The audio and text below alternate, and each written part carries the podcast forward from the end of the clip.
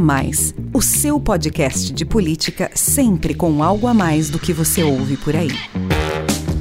Olá, sou o Rafael Lisboa e tem início agora mais um episódio do podcast A Mais, o seu podcast de política sempre com algo a mais para você.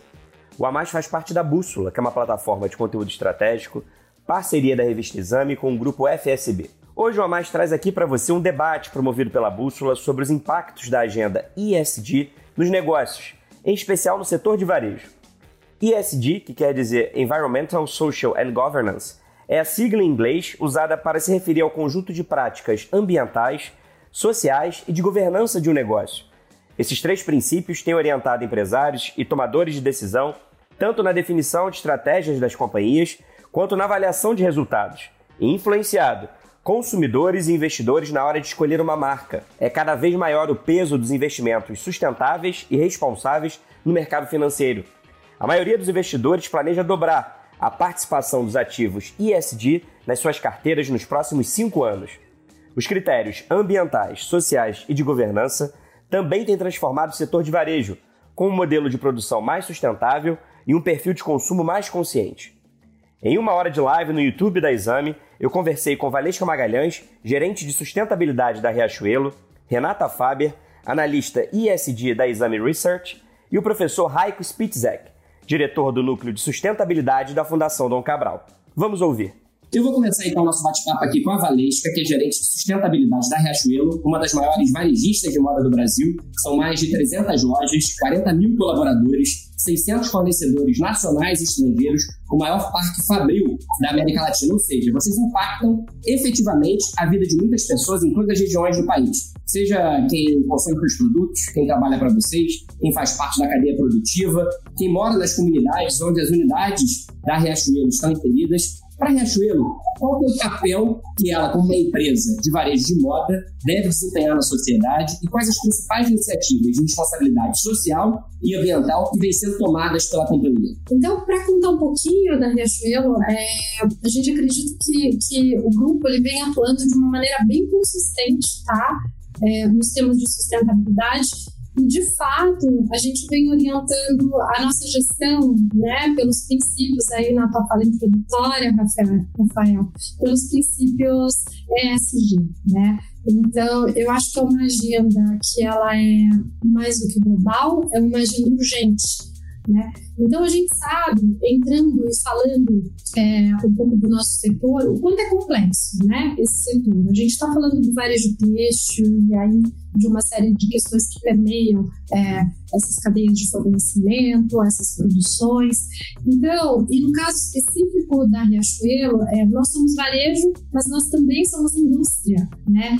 É importante, é, quando a gente olha para dentro da companhia, a gente vê o quanto é importante quando a gente fala de governança também sobre tudo isso, né? E quanto a sustentabilidade hoje ela faz parte, de fato, da estratégia do negócio. Tá?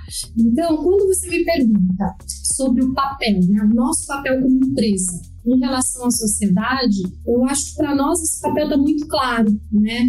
Nós temos, enquanto varejo, principalmente indústria, é, que atuar de maneira a mitigar os impactos ambientais que essas operações elas possam causar, ao mesmo tempo que a gente cuida de mais de 40 mil colaboradores, né? Somos um grupo gigantesco é, no setor. E aí também é, a gente tem uma preocupação muito grande é, em ofertar cada vez mais é, produtos mais sustentáveis para os nossos clientes. Né? Então, eu acho que esse é o nosso papel, essa é a nossa responsabilidade enquanto grupo de varejo têxtil, enquanto indústria, né? E de, na verdade, ter essa responsabilidade em todos os nossos âmbitos de atuação, tá? É disso que a gente está falando aqui. E aí, mais do que isso, quando a gente coloca a coisa dessa maneira, é pensar que a gente está necessariamente falando de criação de valor, né? E aí eu não estou com um olhar só é, para a criação de valor para os nossos acionistas, eu tenho esse olhar de criação de valor para os meus 40 mil colaboradores, é, para os nossos fornecedores, né, as nossas cadeias de fornecimento. A gente está falando aí de uma agenda que ela é, ela é muito maior, né?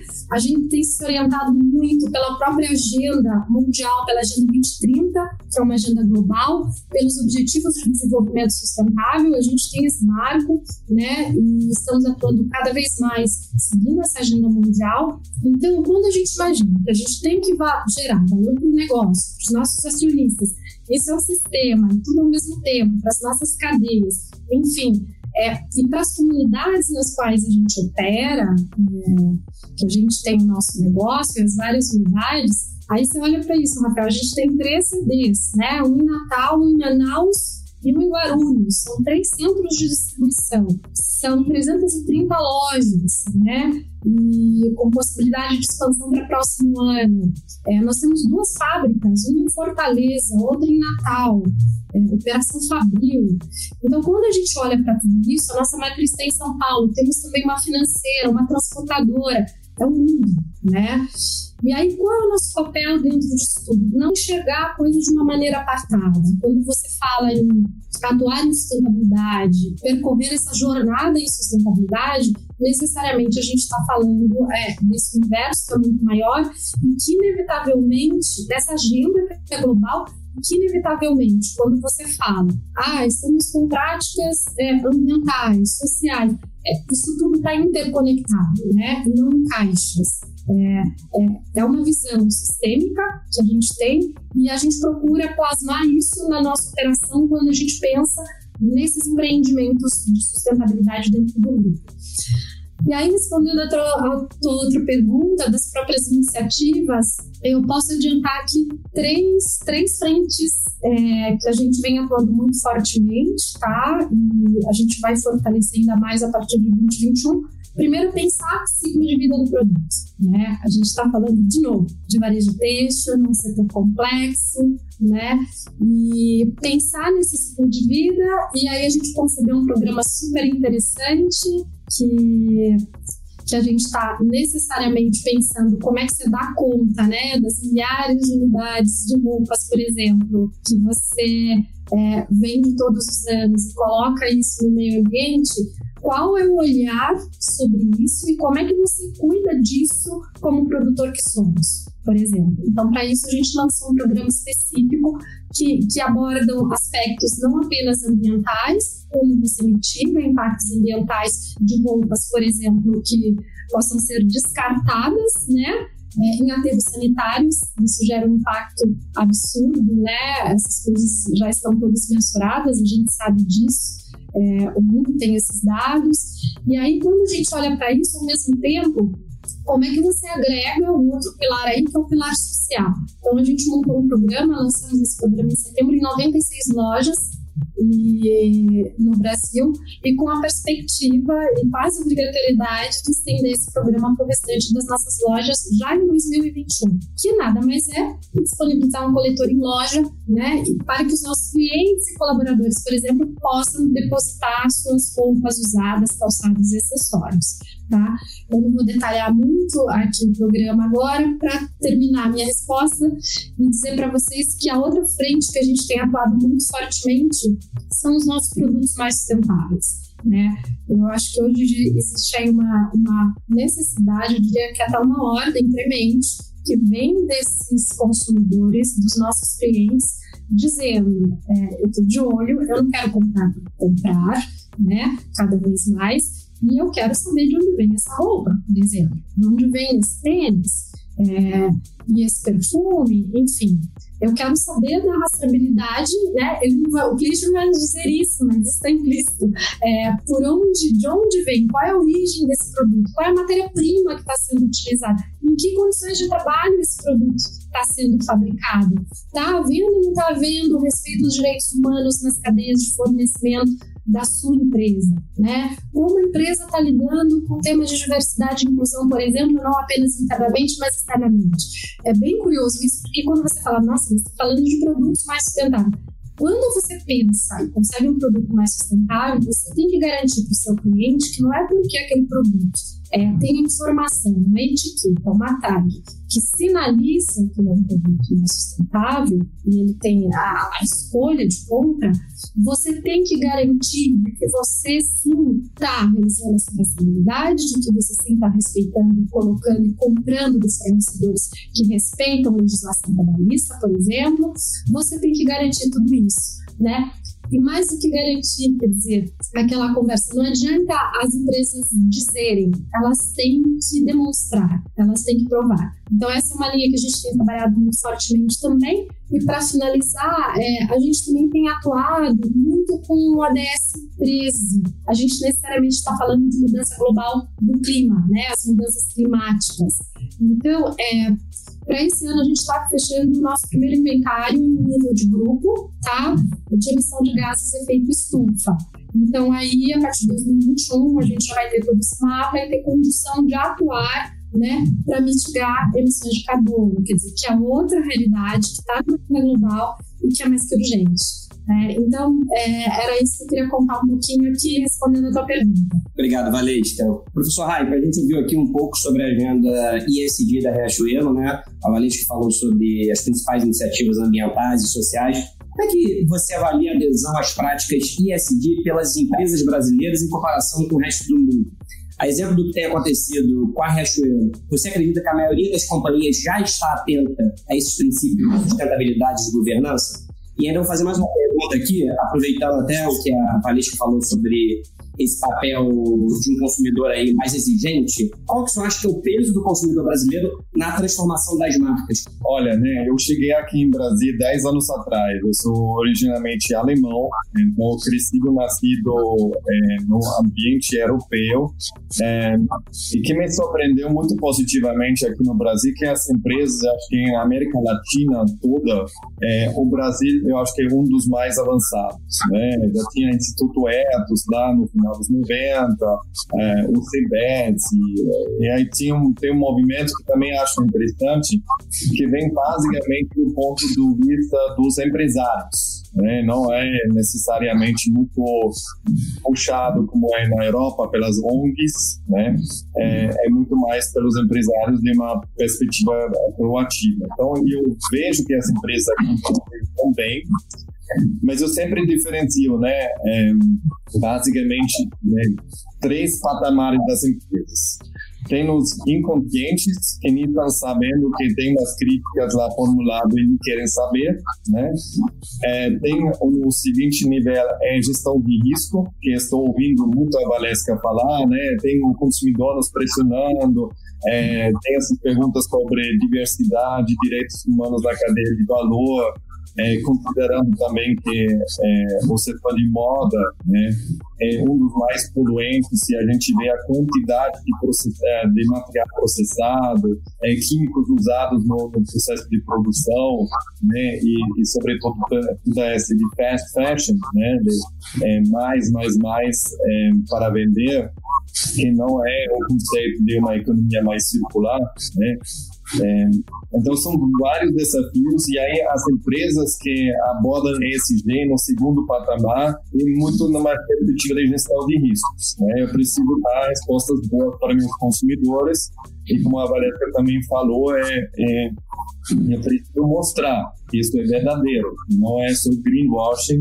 né? No que vocês lembram lá da Bombril, que é a CONAR, é, fiz umas perguntas lá frente a uma campanha que é, uns anos atrás foi, foi rodada na área de sustentabilidade, ela então me mostra como se prova que os produtos mais sustentáveis, a Bombril não conseguia mostrar os dados e a CONAR falou, tira do ar.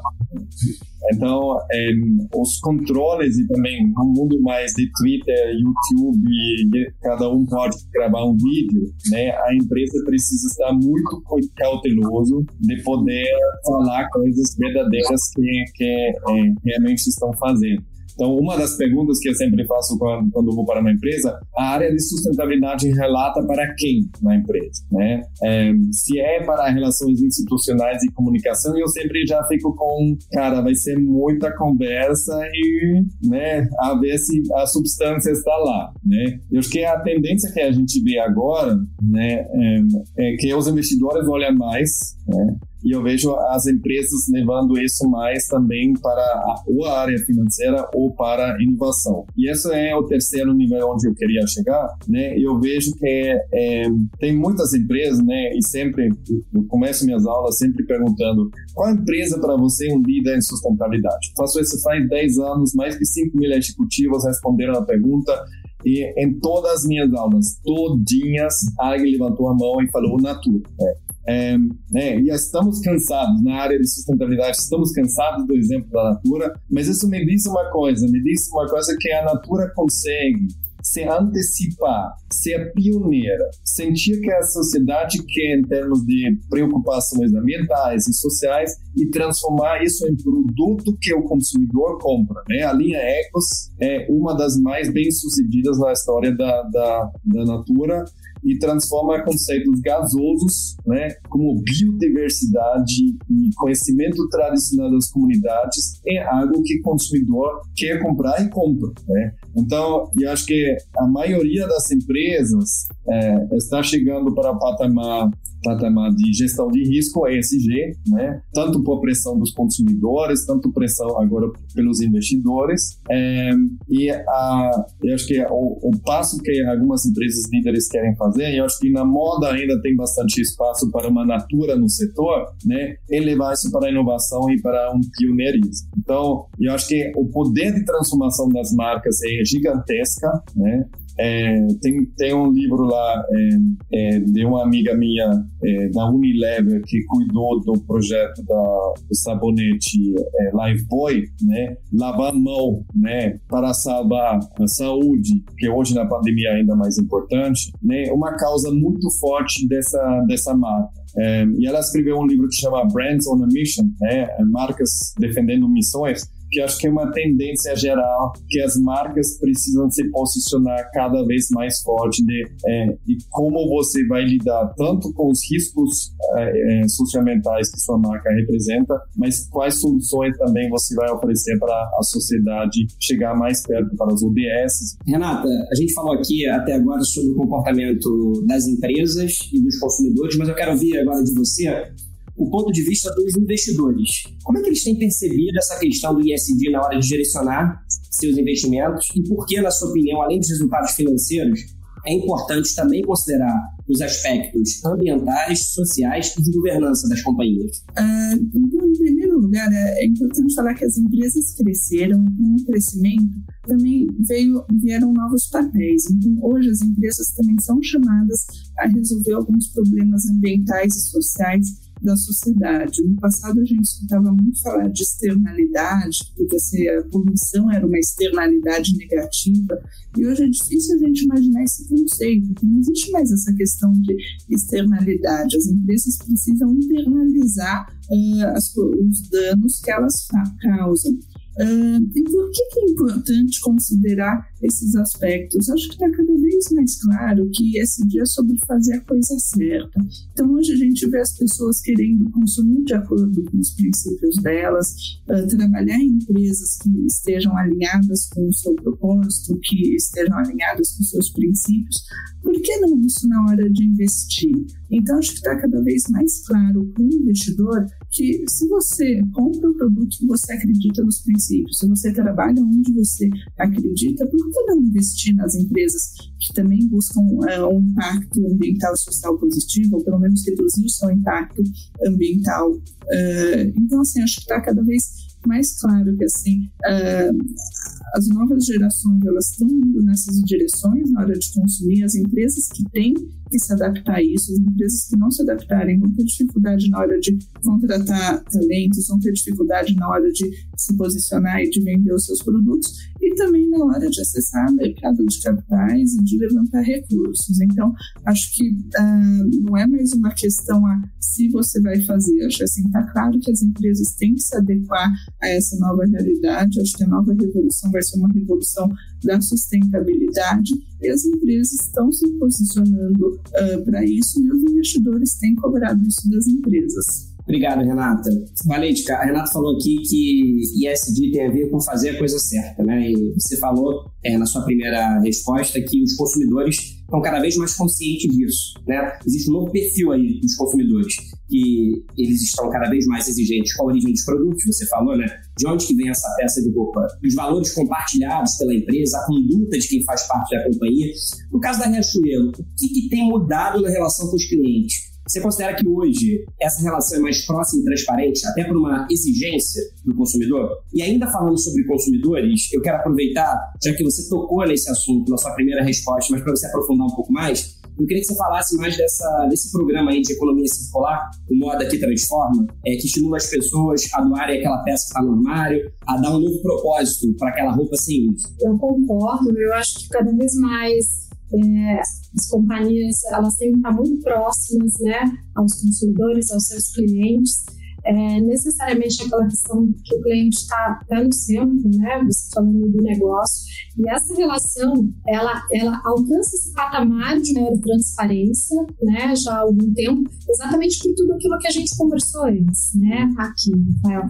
Essa questão, falando aí do texto, da origem dessa peça, essa questão. E aí a gente não está falando só, né, de, de, a gente costuma dizer do corte para frente, só da confecção da peça em si, é, a, da utilização de químicos que possa acontecer durante esse processo. A gente está falando de uma coisa que passa é, os fornecedores de matérias-primas, por exemplo, né? De onde vem esse algodão, as condições. E hoje a gente tem aí iniciativas plataformas mundiais é, Better Cotton Initiative, por exemplo, é um exemplo disso. Todas as outras certificações de algodão para viscose. E aí eu acho que no final, Rafael, quando a gente fala de maior transparência, é, o consumidor saber exatamente aquilo que ele está adquirindo, né? E esse compromisso que uma empresa como a nossa tem que ter, porque você está ofertando um produto e você tem responsabilidade sobre esse produto que não diz respeito exclusivamente à qualidade desse produto, né? Ah, eu estou adquirindo, tem que ser um produto de qualidade.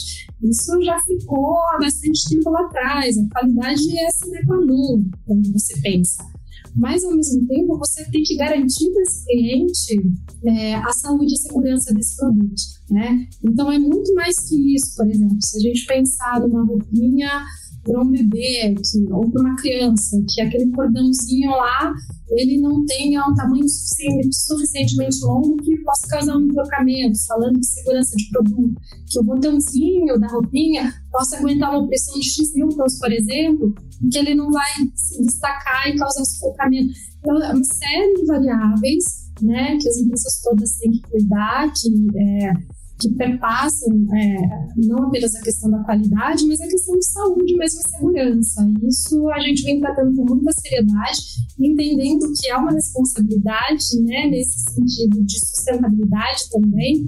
Quando o professor citou a questão dos químicos também, a gente tem duas fábricas e aí a gente vê isso claramente, por exemplo, a nossa fábrica de Fortaleza, é, hoje a gente já tem orgulho disso, tem todo um processo de produção de jeans, ela só produz jeans, e essas peças, elas utilizam hoje de 2 a 3 litros de água, e no processo convencional a gente está falando de 60, 70, 100% energia renovável no processo, né? utilização de menos químicos.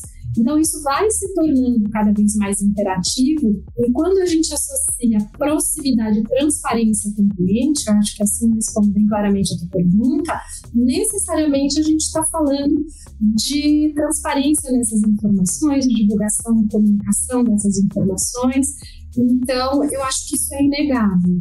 E eu acredito sim que essa relação de proximidade ela já está dada, né? Seja por exigência ou seja por protagonismo de empresas, né? De ambos os lados. O professor citou aí a, as empresas do, do, último nível, mas eu acredito que um ou em outro cenário essa proximidade e transparência ela já está dada.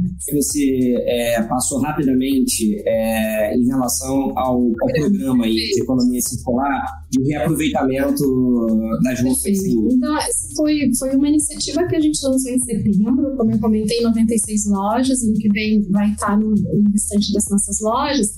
Que, e, e, quando você olha, é um problema bem simples, né? Realmente bem simples. A gente disponibilizou coletores nessas 96 lojas em cinco estados E aí, é, na verdade, o nosso cliente, o nosso colaborador pode depositar roupas usadas, calçados, acessórios de qualquer marca. E diferentemente de outros programas que a gente costuma ver, não existe ah, é, estímulo ao consumismo, quer dizer, ah, tá doando a roupa aqui, vai lá que você tem um voucher para comprar mais na nossa loja. Não, o nosso programa ele tem um caráter que é social e ambiental. Né? A gente escolheu fazer dessa maneira quando a gente lançou o programa. Então, o que, que acontece? Essa roupa usada ela é depositada, tem uma caixinha de papelão dentro desse coletor que faz parte do mobiliário da loja, que está na área de vendas, é um programa social e ambiental, a gente quis dar visibilidade, isso faz parte muitas vezes de educação até desse consumidor, né, desse nosso cliente, para entender essa necessidade, falar que a gente está pensando com um pouco nesse ciclo de vida do produto. Então, o objetivo maior é esse. Como é que você pensa no ciclo de vida do produto?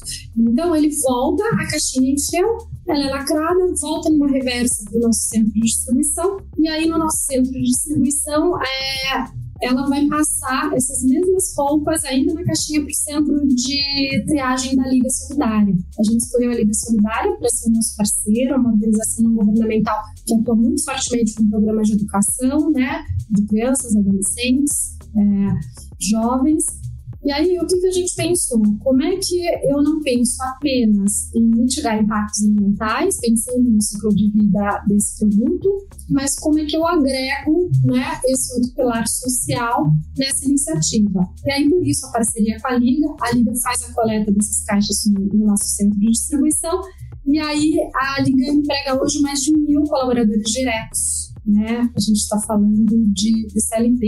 Então, isso é muito interessante, porque quando você olha o, impacto de uma iniciativa desse tipo, que necessariamente as pessoas vão pensar, ah, mas você trabalhando no ciclo de vida do produto, tirar impacto ambiental. Não, tem um caráter social que é muito forte porque a gente contribui, é, em certa medida, para a geração de emprego renda dessas pessoas que estão trabalhando nos centros de triagem dessa organização.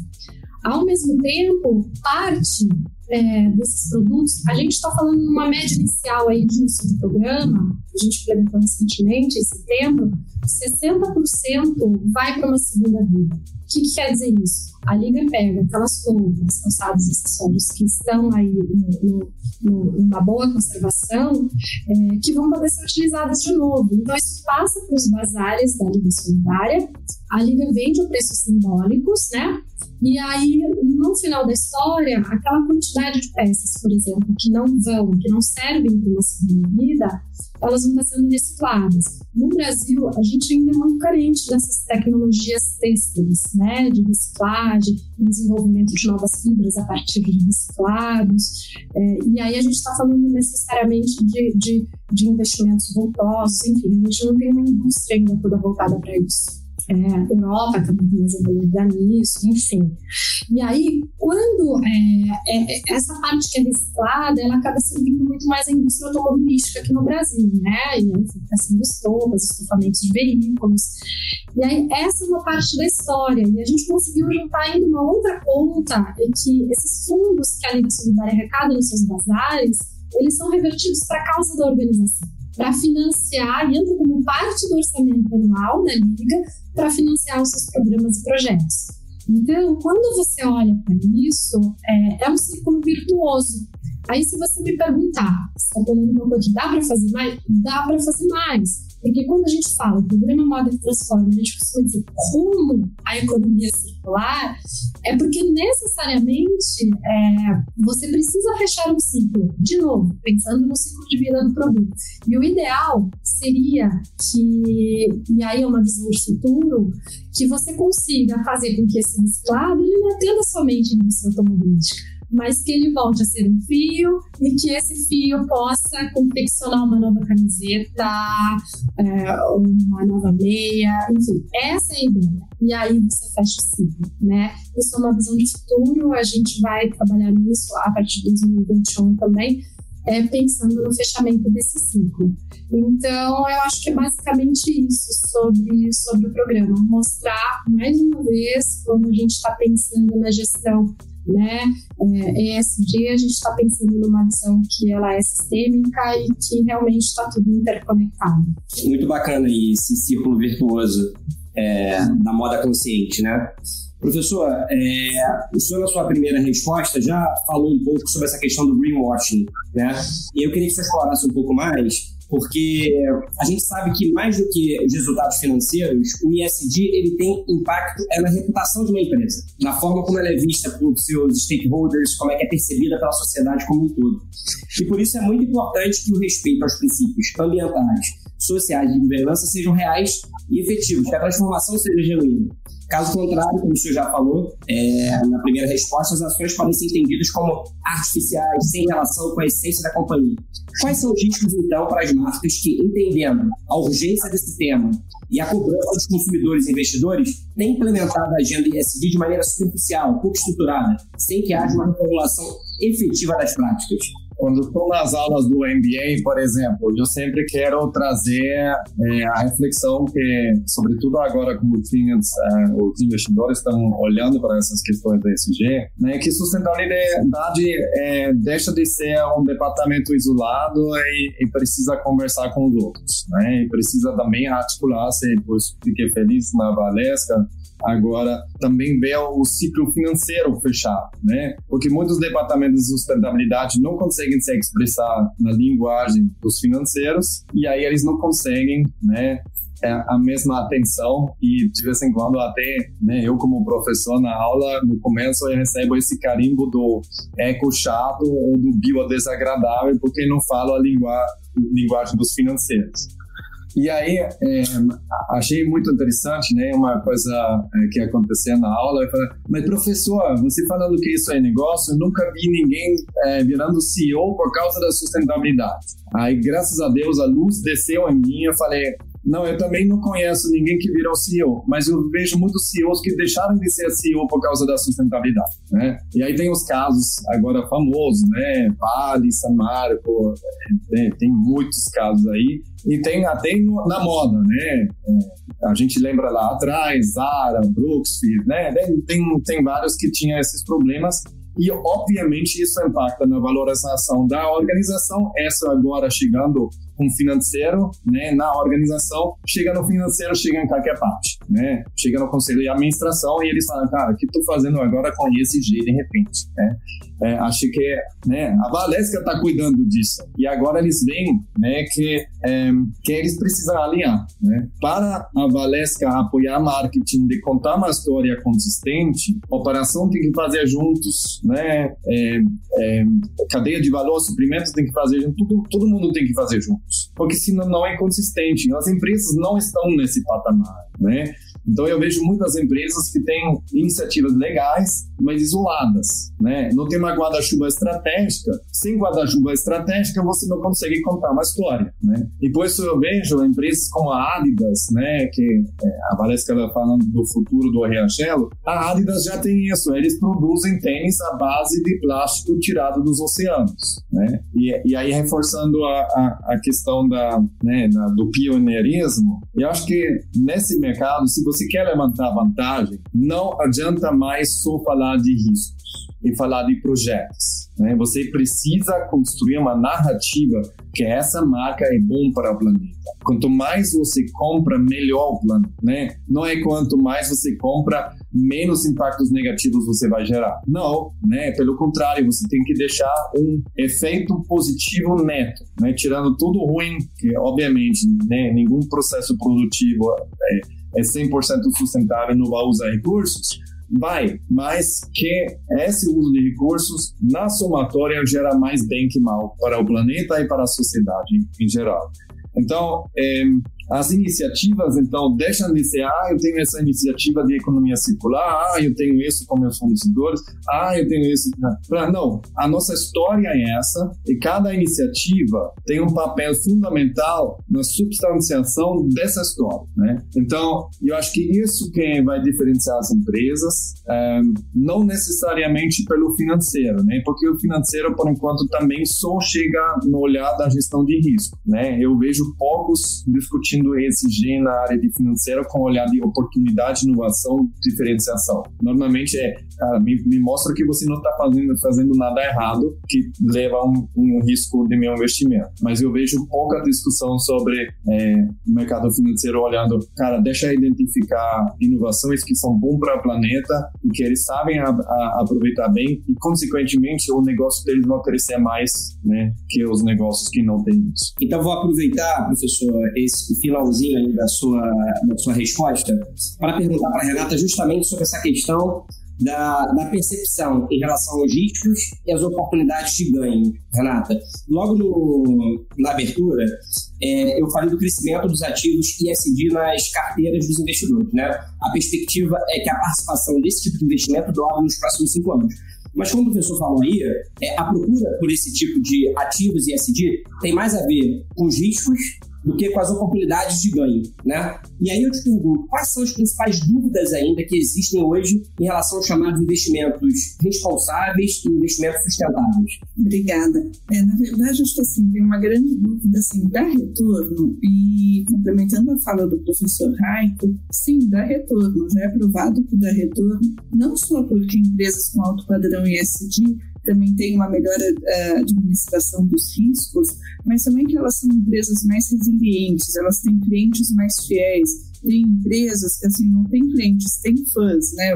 Vamos no setor vestuário, o caso da Patagônia. As pessoas amam a Patagônia, elas são fiéis ao produto da Patagônia.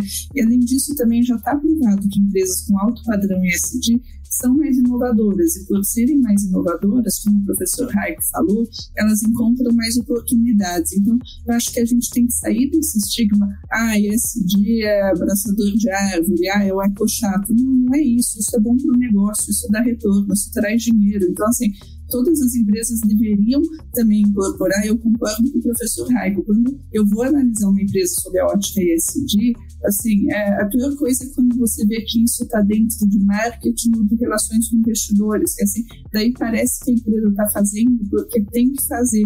Isso tem que estar tá incorporado no CEO, tem que estar tá incorporado, e ESG tem que ser uma agenda do conselho de administração, porque sustentabilidade é sobre planejamento de longo prazo. Quem cuida do planejamento de longo prazo das empresas é o conselho de administração. Então, essa tem que ser uma agenda que está no conselho de administração das empresas também. E outro ponto, como o professor Raico falou, acho que uma grande preocupação que agora o mercado está percebendo, então assim, ok, agora todo mundo está falando sobre sustentabilidade, mas assim, quem que está fazendo isso realmente por princípio e quem que está fazendo greenwashing, né? Então acho que assim, nesse sentido é importante entender quais são os pontos materiais das empresas, né? E, e, e dentro, de, dentro de cada aspecto ESG, assim, as empresas elas têm que fazer o correto no E, no S, no G, mas assim, no E, o que, que eu tenho que ver nas empresas, né? Então, assim, é emissão e tratamento de resíduos, é uso de água, é, é emissão, emissão de poluentes, acho que assim, é pensar muito assim, quais são os problemas da sociedade no aspecto ambiental e como essa empresa está tratando esses problemas.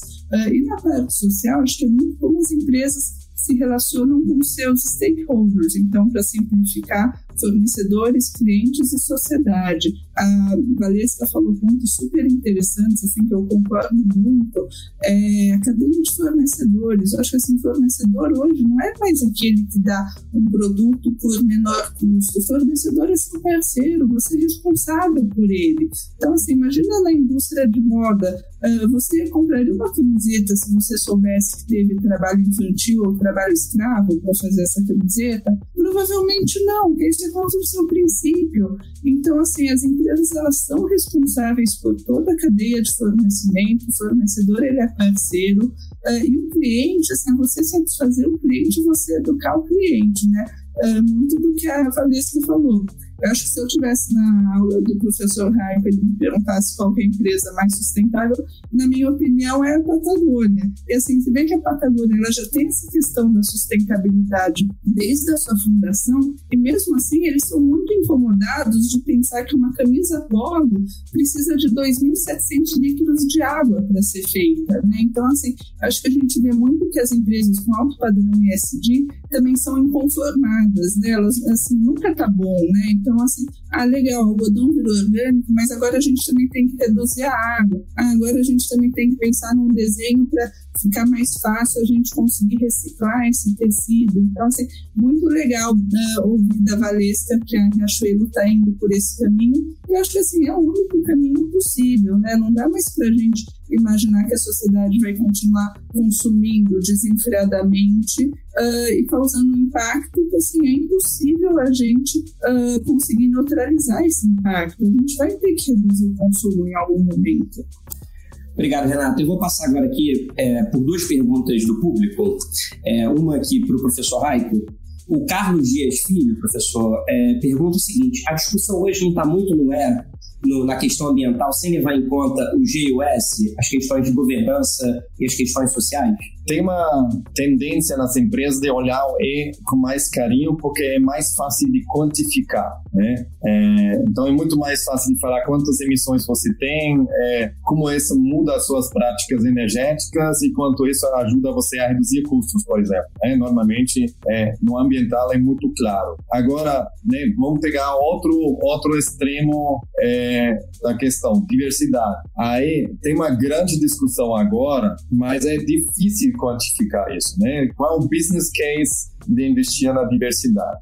A gente, uns anos atrás, a gente fez um benchmarking de sustentabilidade no varejo, que não é só moda, mas varejo, mas em geral, porque não tinha em cada parte de varejo relatórios, empresas que publicam relatórios de sustentabilidade suficiente para fazer uma análise que a gente viu, né, é, de temas ambientais era água, é, construção, emissões energia, é, características do produto e resíduos, muito aí também resíduos pós-consumo. Mas também tem essa toda essa questão, né, e na moda essa é muito importante, é qualidade do ambiente de trabalho nos fornecedores, né, trabalho escravo é, é um tema social muito forte para o setor. Outro ponto é impacto na comunidade, né, é, impacto nos consumidores e também nos funcionários. Né?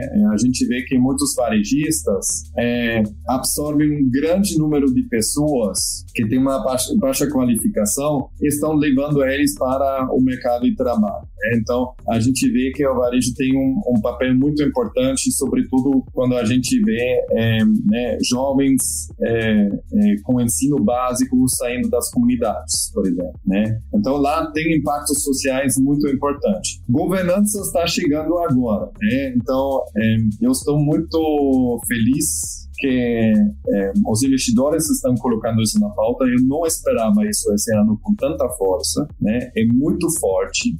Isso vai liderar na governança que, né, no sua Valesca na Riachuelo vai ter metas de sustentabilidade, né? Senão o cara da operação também vai ter e o cara da marketing também vai ter. Né? Então a gente vê essa é, divulgação de metas e, e, também compromissos assumidos. E acho que é um caso muito concreto é a Gandal, né? É, que fala a gente assume metas sobre mudança climática e vai entrar né, né, no bônus dos executivos e se você não entrega, cara, vai perder seu bônus. Então, lá as empresas né, estão começando a mexer, é, mas eu, eu não tenho essa percepção que só são temas ambientais, sobretudo com a perspectiva de um europeu chegando aqui no Brasil. Né, até eu acho que aqui estamos falando mais do social que na Europa, porque a questão social na Europa está coberta pelo Estado. O Estado cuida. Né, educação funciona, saúde funciona, funciona. Então, a empresa não precisa cuidar. Aqui no Brasil, cai no colo da das empresas. Né?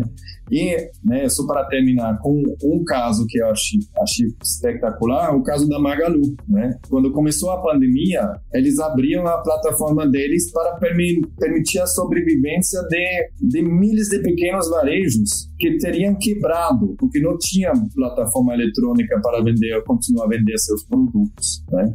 Então, eu acho que a gente vai ver no varejo muito mais essa questão no futuro de, né, do fornecedor da matéria-prima até o, o consumidor. Quem vai ficar com que valor ao longo da cadeia de valor? Porque, obviamente, hoje a maior parte fica com as empresas, mas eu vi um post lá de um amigo ele falando, cara, eu vi que esse produto na Amazon é mais barato que na Magalu. Mas a Magalu não consolida a riqueza né, no fundador do Amazon, senão eles ajudam com os varejistas e eu paguei esse dinheiro a mais com muito, mas com muito prazer.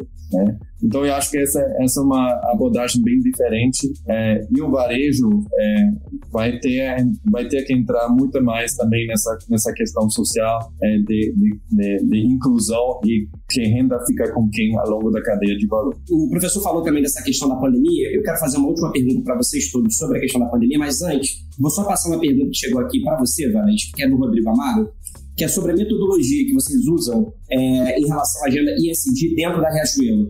Ele pergunta se vocês usam um sistema que acompanha o cumprimento de cada um dos itens a serem cobertos para atendimento das normas ambientais e sociais. Rafael, não, a gente, a gente não tem utilizado um sistema ainda, enfim, é uma série de estudos a gente vem, vem viabilizando hoje dentro da companhia e em 2021 vai ser um ano bem emblemático para o grupo todo nesse sentido. Tá? A gente vem atuando, é, e aí, na verdade, quando a gente pensa na gestão do grupo, a gente vem atuando segundo os princípios, né, ESG, mas a gente ainda não, não consolidou em termos de sistemas para acompanhar, temos, acompanhamos todos os indicadores, enfim, isso está distribuído em algumas áreas, que são áreas mais fundamentais dentro da companhia, como o professor Raico colocou, quer dizer, quando você olha para esses indicadores, para as metas todas, é, isso tem que estar distribuído, mas a gente está exatamente nesse processo. Né? Obrigado, Valesca. E aí, aproveitando então o gancho que o professor Raico falou sobre o papel de algumas empresas durante a pandemia, a pandemia, ela fez com que todos nós, né, indivíduos, marcas, empresas, repensássemos o nosso papel na sociedade, a nossa contribuição para o outro, para o planeta. E a empatia, a meu ver, é a essência do ISD.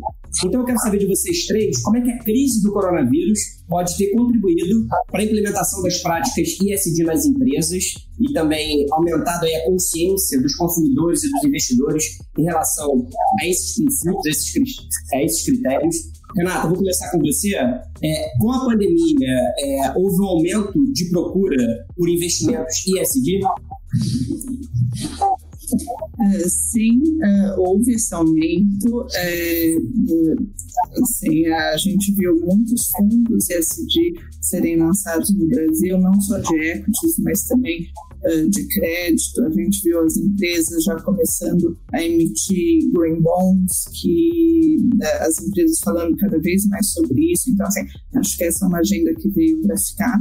E eu acho que essa é uma agenda que assim, é o futuro, que as empresas elas vão ter que seguir esse caminho, seja por princípio, como é o caso de empresas como a Riachuelo, seja por pressão da sociedade, dos investidores, ou quem negar isso vai ficar fora. Então, assim, acho que esse é o futuro uh, e a pandemia acabou acelerando muito essa tendência. Obrigado, Renato. Na sua opinião, professor, é, como é que o senhor vê aí essa questão da pandemia? Ela acelerou, como disse a Renata, é, essa consciência das empresas e a, e a importância de entender qual que é o papel social de cada companhia? Total, essa é uma pergunta que apareceu muito lá né, na Fundação do Cabral, vários clientes se perguntando qual é o nosso papel social. É, e a gente fez um estudo que vamos lançar em janeiro com a Way Carbon, entrevistando mais que 30 C-level, né, como a ESG é, impactou na pandemia. É, e basicamente um dos insights mai maiores é, é né, reforça a reflexão do, da economia dos stakeholders, que você não olha só mais para os acionistas, porque né, ficou, né, a gente fala da liquidificação das, das fronteiras organizacionais. Né? Na, na, na crise ficou muito claro se meu fornecedor vai morrer, eu não vou, não vou continuar meu negócio. Se meu cliente não consegue pagar, eu também não consigo. Então, é, essa economia de stakeholders ficou muito evidente de falar, cara, não estou sozinho, né? Como o Marcelo Guidotti, lá da, da Record Rodovias, fala: eu não sou um bichinho que anda sozinho na floresta. Né? Eu dependo do ecossistema. E se eu não cuido do ecossistema, eu vou morrer. E acho que é, essa é a ficha que caiu, é, que levou a Vale a investir um bilhão de contratos com médias empresas no falecimento para falar: galera, vamos cuidar de você, a gente vai precisar de você para manter nosso negócio em pé. Né? É, tem vários outros exemplos de, de empresas ah, fazendo ações, né? Ambev, é, construindo hospital, é, mudando linhas de produção. Tinha várias ações lá que as empresas estão tomando ah, e usando a inovação para criar impacto positivo na sociedade. Né? É, então, boa parte das empresas, eu acho que esse mudou muito, e acho que boa parte da sociedade também, a galera não vai esquecer que é possível construir um hospital em 40 dias. Né? E se a prefeitura quer enrolar e falar, não, vai demorar três anos, cara, galera, você, a gente viu, né? é possível. Então, não enrolem mais. Eu acho que é dar um pulo, tanto né, pela empresa de entender que estou dependendo de um ecossistema, quanto para fora de né, qual a pressão real, né, qual o desempenho real das empresas, se eles querem se engajar nesse tema. Né? Então, eu acho que essa dinâmica aumentou muito e aí, grata surpresa que os, é, os né, até o XP agora é, é mega SG, né? Então, é, essa também é uma grata surpresa, porque além do consumidor, além da sociedade em geral, agora o investidor olha isso e está né, deixando muita galera muito nervosa nos conselhos e nas diretorias aqui no Brasil. E acho que isso vai, vai ser muito produtivo em 21. É, que bom, então, que é o caminho sem volta para empresários, para consumidores e para investidores. E no caso da Riachuelo, Valesca, para a gente encerrar aqui, que iniciativas foram implementadas pós-Covid que contribuíram para a inclusão social e para o enfrentamento dos efeitos dessa crise sanitária aí sem precedentes? É, para nós foi um caminho de bastante aprendizado também. É, assim que tudo aconteceu, isso é bem bacana compartilhar, e a gente está falando necessariamente de março, quer dizer, a, a crise se deflagrou, a pandemia, as pessoas adoecendo e assim, sem, sem atendimento, foi tudo muito rápido, né? Realmente foi um cenário extremamente dramático, e a gente ainda está nesse cenário que é dramático. E aí, eu me lembro bem como se fosse hoje, é, a gente discutindo e conversando como é que a empresa poderia atuar, né? Como que a gente pode contribuir para o Brasil, né? Nesse cenário.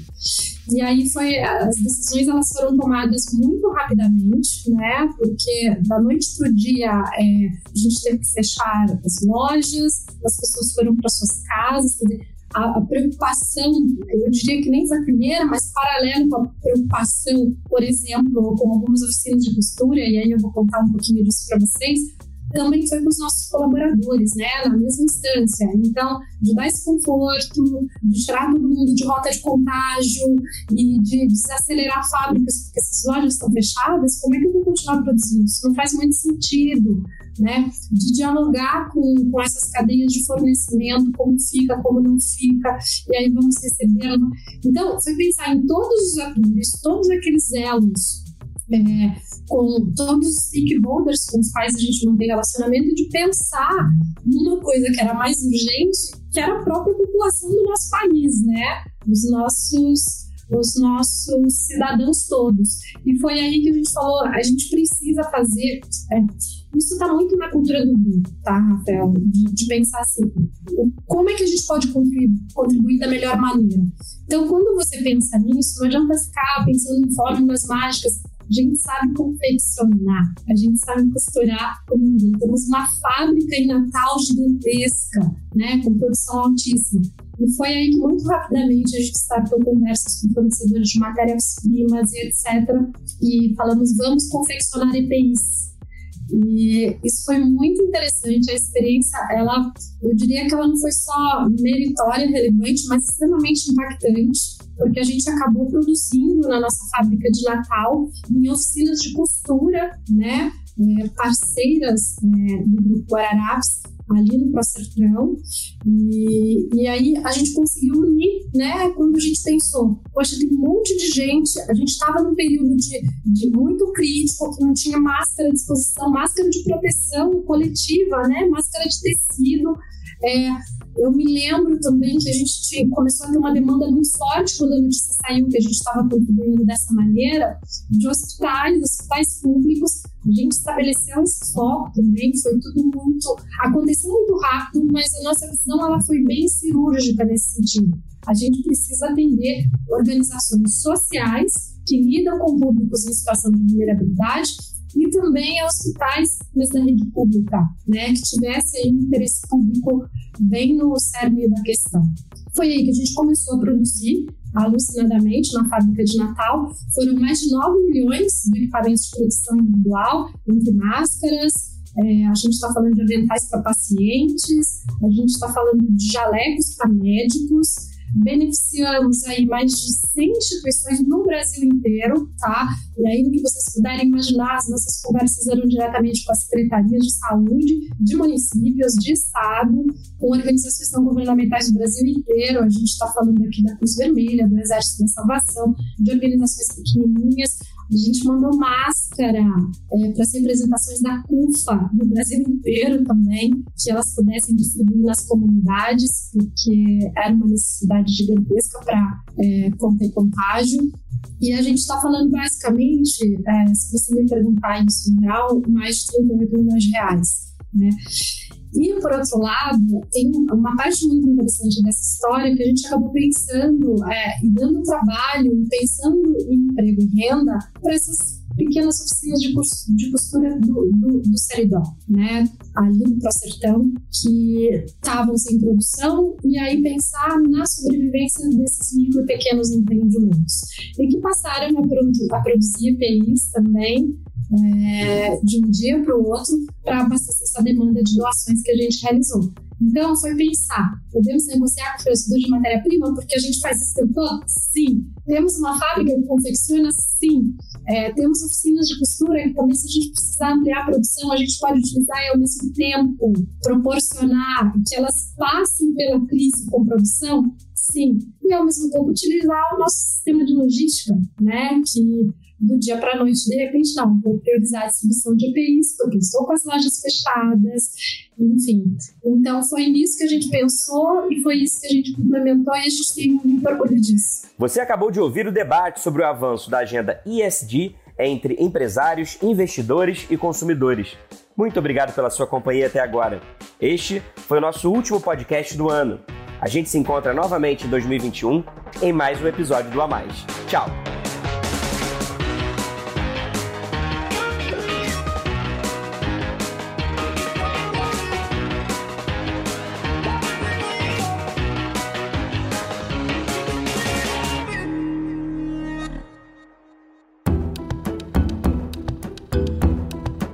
Edição Guilherme Baldi, este podcast faz parte da plataforma Bússola, um produto do grupo FSB.